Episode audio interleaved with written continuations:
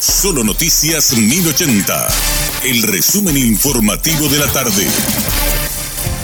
Hola, mi nombre es Richard Doñanes y este es el resumen informativo de la tarde. La Cámara de Diputados levantó este miércoles la sesión extraordinaria que convocó luego de no reunir el quórum necesario para la ordinaria por la impuntualidad y ausencia de los legisladores. Por su parte, el diputado Walter Arms pidió a sus colegas, si no pueden cumplir con sus obligaciones, que renuncien. El informe a cargo de Rocío Pereira da Costa. Varios dijeron que gastan demasiado ya en trasladarse desde el interior hasta el Congreso para venir una vez por semana y por eso es que ellos no estaban viniendo, y hace rato ya las reuniones de comisión y por eso esas comisiones no estaban pudiendo dictaminar. Katia les dijo que no tienen vergüenza de decir que no les alcanza la plata cuando ellos están ganando casi un millón de guaraníes por día. ¿Por qué no renuncian si es que entonces no les da el cuero cumplir con sus obligaciones? Igual que Hans Colorado, cartista también, les dijo eso a sus colegas. él cuando fue electo ya sabía que él tenía que trasladarse desde el interior hasta la Cámara y les dice a sus colegas, él, si es que no pueden muchachos, renuncien.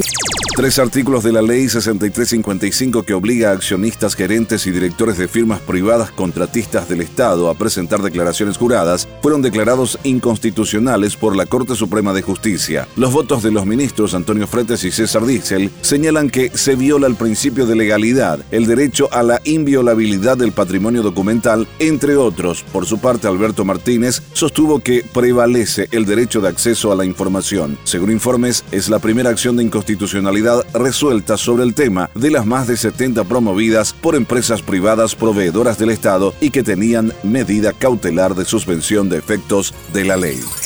En los 30 días de plazo para solicitar la refinanciación de deudas, ningún representante de IPS acudió a la Municipalidad de Asunción para pedir un plan de pago por los 30 mil millones de guaraníes que debe la previsional por recolección de basura. Hoy se cumple el plazo otorgado por la Comuna Capitalina a las entidades morosas por el canon de recolección de basuras. 20 de ellas se acercaron a solicitar refinanciación y 15 permanecieron en silencio total, según confirmó el jefe de gabinete civil de la Municipalidad de Federico Mora.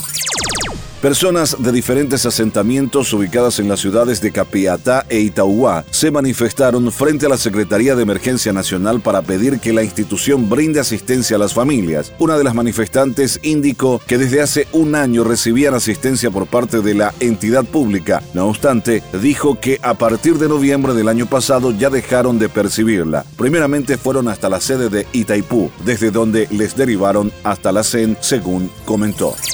La ONU confirmó que 3.250 civiles murieron por la invasión rusa. Entre los fallecidos hay 227 menores de edad y otros 322 han resultado heridos. El informe indica que gran parte de las muertes se han registrado en territorio controlado por el gobierno ucraniano, 1599, mientras que en las autoproclamadas repúblicas situadas en la región de Donbass son 493 los civiles muertos.